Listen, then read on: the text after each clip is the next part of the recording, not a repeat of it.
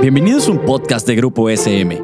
Aquí encontrarás charlas informales sobre educación, un espacio que entiende tu labor docente y los mejores tips para el nuevo contexto educativo. También un espacio donde papá y mamá se sentirán identificados. Hello and welcome once again to a brand new episode of Teacher Talking Time, brought to you by SM and University of Dayton Publishing. My name is Alejandra Peñarroja. And my name is Abdel Jacobo. Today we're here to talk to you about a topic that shouldn't even be a topic by itself. It should be something that should be a giving in any classroom. And yet, here we are. Over the years, I have heard people say that the least the least common sense is common sense itself. And for this, this topic is here. This is why we have it here today. It's so obvious that sometimes we forget about it. It's like something that is always there, should always be there, and at some point it gets lost in the background. Of course, we are talking about social emotional learning. So, what is this? Let's learn. So, let's go to our first section. Let's get nerdy. Okay, Ale, here, uh, first of all, we need to define what is social emotional learning. Let me tell you that this is an integral part of education and human development. So the idea is that uh, we manage our feelings and administrate our feelings, and that's going to help us to develop healthy identities. And of course, as we manage our emotions, we're going to have successful relationships. That's social emotional learning, or we know it as SEL. Hello, I'm Ana Caballero and I've been working on the ELT field for over 13 years. Right now, as an academic consultant for UDP, um, I'll be talking about social and emotional learning. Well, first things first, why is it so important? When we talk about social and emotional um, competencies, we need to talk about self awareness, self management, social awareness, and relationship skills, and responsible decision making what happens in the classroom? Well, this is something I get asked a lot in conferences or teacher training courses. And well, pretty much is the way in which we teach children to recognize and name their personal emotions. Okay, this is also about knowing our strengths and limitations. And this is something hard because, on one hand, we have kids whose parents are all the time telling them, hey, you're great, go champion, get them. And on the other hand, we have children who, whose parents never pay attention. So we have two opposites in the classroom. And we have the overachievers, we have um, children with low self esteem, and we have all types of students. My point here is that it is highly important that we treat children equally in the classroom. I mean, we do have to know them, that's very important, that will be number one. We have to help them observe themselves and know their strengths and weaknesses. This is why I always recommend to use rubrics in the classroom and have students do self evaluation and peer evaluation because it's not always the teacher giving the the grade or the comments, and we need children to become more critical when they observe their work. It's not like everything they do is okay, not everything they do is wrong. Another thing we, we have to work on is social awareness. And we need to help students understand that other uh, classmates or peers have different perspectives. And this will help them know to respect each other and respect is very important when it comes to social and emotional learning. Um, I always recommend uh, talk to students, uh, have them talk with themselves whenever there's a problem, and overall maintain communication a lot of people think that SEL is just something that we came up with on recent times as teachers. And actually, it has been around for a very long time. The oldest reference that I could find was back to the Greek philosopher Plato in his book on the Republic, where he stated that. Uh, that humans needed an integral and like all together education. He proposed uh, physical education, science, math, arts, and he also said that we needed to teach character and moral judgment. And all this information is something that you can find. So, social emotional learning actually goes way, way back into the past. It disappeared into the background for a while. Like I said, sometimes the most obvious things are the things that we forget. It goes into a background and it pops up again in the 60s when James Comer brings it back and starts talking about it again. And yeah, through the years, we, I mean, uh, an organization developed as CASEL, uh, which is uh, a place or an institution in which social emotional learning is very strong and they have a strong focus on it, develop uh, some strategies and some benefits. This is the first attempt to have, you know, a whole approach with a strategy and with very clear objectives how to work with social emotional learning in school and in life. And according to this organization, there are some benefits of SEL as improvement in student social and emotional skills, attitude, relationships, academic performance, and perceptions of classroom and school climates, as well long-term improvements in student skills, attitudes, pro-social behavior, and academic performance. Another one would be declining students' anxiety, behavior problems as substance use, and finally, wise financial investment according to cost benefit research. All this information is at casel.org. And this is how, right now, as teachers, especially language teachers, are trying to develop those benefits on our language classroom. Exactly. And actually, CASEL was the one that brought it back. CASEL, it's an acronym for Collaborative Advanced Social Emotional Learning. And after Comer, like I said, brought it back in the 60s, again, it disappeared. And CASEL brought it back in the 90s. And that's the one that we're on right now. They were able to bring it back and actually make it stick into the classroom. So they have actually done a really great job. And this takes us to our next section reality checklist, see how we're doing with it. Okay, Alan. Um, when we talk about language teaching or teaching in general, we have to refer, of course, the way we are teaching now, which is through technology. We know now that technology is wide use, and this is something that's going to stay. Maybe not forever, but maybe with the time it's going to evolve in something, you know, a mixture of technology and face-to-face classes. But right now, a problem with technology is to manage emotions and to work with the social emotional learnings because we are so concentrated in technology itself and how to develop excellent classes and perfect classes through the use of technology that we sometimes forget to check how students are doing, how they're feeling, how they're managing their emotions. And, and right now with this pandemic, you know, they are feeling frustrated, they're feeling angry, they're feeling isolated. So it is very important to start looking at social emotional benefits and strategies into uh, online class. Exactly. I think we need a social emotional learning more than ever. Technology, we were starting to see all the effects that technology had on our students even before the pandemic. We were seeing uh, students who were less empathic towards others. We were seeing uh, less of an emotional response to certain situations. And now that the pandemic has thrown us completely into a whole new level of use of, of technology, I think that our students need this more than ever. We really need to focus on how are they feeling, how are how are they doing, what is happening in their lives. And I know that it is very easy to say, no, I don't have the time. I have a plan to fulfill. Sure, but our students are humans. We cannot neglect the human side only to teach them and fill them up with content. Yeah, and we have to understand, like you said, the humans. And also, we have to understand the benefits of working Uh, with emotions using technology. And one way is always asking questions. I teach right now, as many of teachers in the audience, online. And the first question that I ask, as always begin, is how are you? How are you feeling? And you know, by simple actions, simple strategies, you can get really good benefits and to work on these very important aspects. But we have to give it the time to, to apply it and we have to give it the opportunity because we forget. We forget and we discourage, and sometimes we are demotivated ourselves.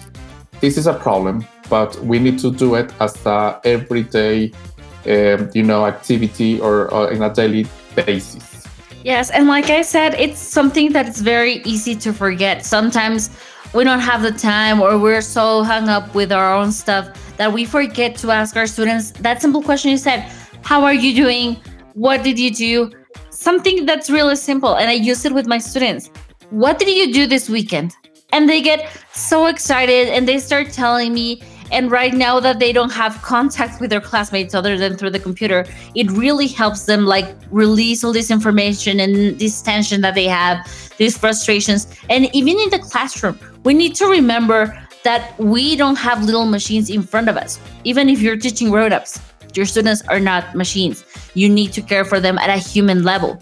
And you don't know if maybe a student did badly on a on a test because there's a lot of things going on. Maybe they're frustrated, maybe they're angry, problems at their job if they're grown-ups, and maybe their parents are divorcing if you have kids. Anything can happen. And it's sometimes, for example, I used to study French a couple years back, and I had a teacher who wouldn't use social emotional learning at all. Like it was completely didn't exist for her. It was imp- it was just amazing. And I did a test and I was so sleepy because I had a very weird family situation going on there. And I was completely, completely asleep during the test. And I didn't notice and I answered the exam in English instead of in French because of the zombie state that I was in. My teacher didn't care. I tried to talk to her. I told her what was going on. Everything. No, she just made fun of me because of the mistake that I had. Now that I think back, I laugh at myself too. But in that moment, it was very frustrating to have a teacher who didn't understand all the social and emotional baggage that I had at that moment. That I didn't have any support, anything. I just got mockery on her part. So that's actually one of the reasons that we need to teach our students in SEL. Because when you teach it to your students, your you as teacher, you as a teacher become more emotional, emotionally supportive and you can identify and respond better to your students' needs. So this is another very important reason of why should we use it. This experience is wonderful, Ali, and I think it's reflecting what is really happening to us right now at this moment, at this time. And that's how we're going to go into our next session, which is so what we're going to recommend some ideas and some tips to integrate SEL into your classroom. So let's go to the next section. All right, let's work on the first tip. The first tip is daily check-in. What's the meaning of this? Uh, it means like take the time to do it every single day to check how your students are doing, how they're feeling. And for this purpose, there are many strategies. One that I really love is a morning letter. Maybe you are familiar with this strategy, but this is like it says, it's a morning letter my students have to write a short paragraph about anything they want. I can always pose a question like, how are you feeling today? How was your vacation? How was your day yesterday? Etc. And your students have to answer that question using feelings, emotions, trying to describe how they're doing. And believe me, you're gonna discover great things that you can use later on your benefits. Another thing that we can do to improve SEL in our inside our classroom is, is something as simple as build their social emotional vocabulary. It's very easy to want your students to express themselves and talk about themselves. Yes, but if, what are you gonna do if they cannot even think of the words that they need to express how they feel? Maybe they don't feel angry. Maybe they're just frustrated. Maybe they're not sad. Maybe they're just a little bit upset. Remember that there's a difference between all of these words. Maybe they're they don't know how to express their feelings. They don't even they know how to identify them but they don't know how to express it because they don't have the appropriate vocabulary. So we need to make sure before we even start working on it on oh i want them to write a letter. Oh i want them to tell me how they're feeling every day. First of all you need to make sure that you're giving them the tools to express themselves. Our tip number three is encourage positive self-talk. Especially in languages students are tend to diminish or to feel unmotivated about performing or speaking a language. And in my experience a lot of students are always telling me um, I don't speak English well. Uh, I'm sorry. I'm so stupid. I'm sorry. Um, I'm I have problems speaking, you know, all the time, all the time. There is always negative to say about themselves. So it's transform, change that into encouraging your students to feel positive and to express in a positive way about themselves. So instead of saying, I don't speak English very well, tell them, like, or emphasize the things they are doing well. I mean, in terms of language and structure, and always provide positive feedback. And you can always teach words in which they can express in a positive way.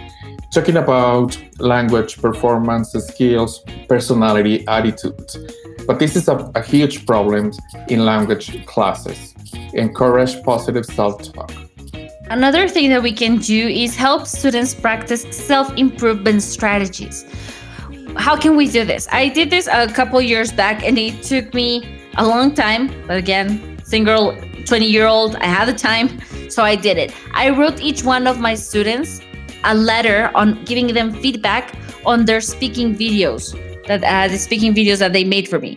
And I told them, you know what, you can improve your speaking skill by doing this. You can improve your speaking skill by doing that. And I gave each one of them a personalized list of techniques that they could use, that they could improve, something that would help them improve.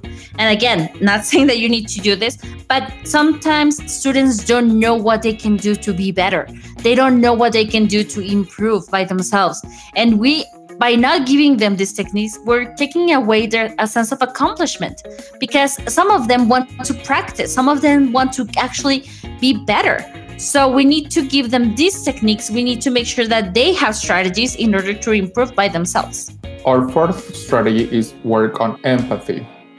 According to a very popular dictionary, empathy is the action of understanding, being sensitive to experience others' feelings, thoughts, and this is very hard to accomplish.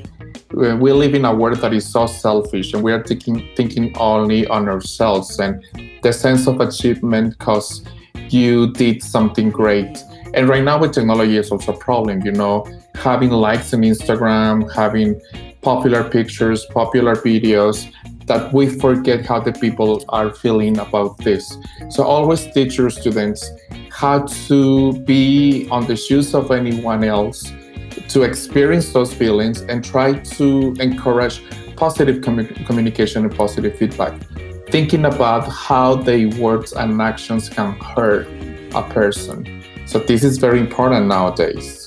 Okay, thank you. And another thing that we can do is to teach them and practice how to respectfully disagree. Remember that not everyone has the same opinion about everything. Remember that as human beings, we all have our different opinions, we all have our sets of thoughts. So it's very important that we teach our students that inside our classroom, it's okay to have a different opinion. It's okay if you're not thinking the same thing as your partner, but we need to teach them how to respectfully disagree without make without having each student hurt each other's feelings. So we need to give them the tools we need to give them we need to give it the importance and we need to make sure that they know that this is a safe space and that they can respectfully disagree without hurting each other's feelings. And finally our last tip is to use anchor charts or posters to teach social emotional skills. Mm, i have used apps even apps or graphs in which using colors uh, like a traffic light, students will describe how they're feeling. So probably red will be I'm feeling angry, anxious, excited, or you know, in a bad way. Um, and yellow, it could be like you know, neutral emotions, and green, positive emotions like optimistic, etc. So I have worked with this color chart, and this is great because they don't have probably to say anything if you have shy students or students that they don't like to talk a lot by using colors or using other kind of graphs. A, a lot of people, people and teachers right now are using, you know, emoticons or these funny characters to describe an emotion, but always use a visual aid in order to promote the way uh, and to express the way they're feeling. This is a very good tool and a very good strategy. Look for some apps and use posters to express emotions. Okay, so those are all the tips that we have for you today. I hope that you have enjoyed this episode as much as we did. Thank you so much for listening, and I hope you all have a great day. See you in the next episode. See you later.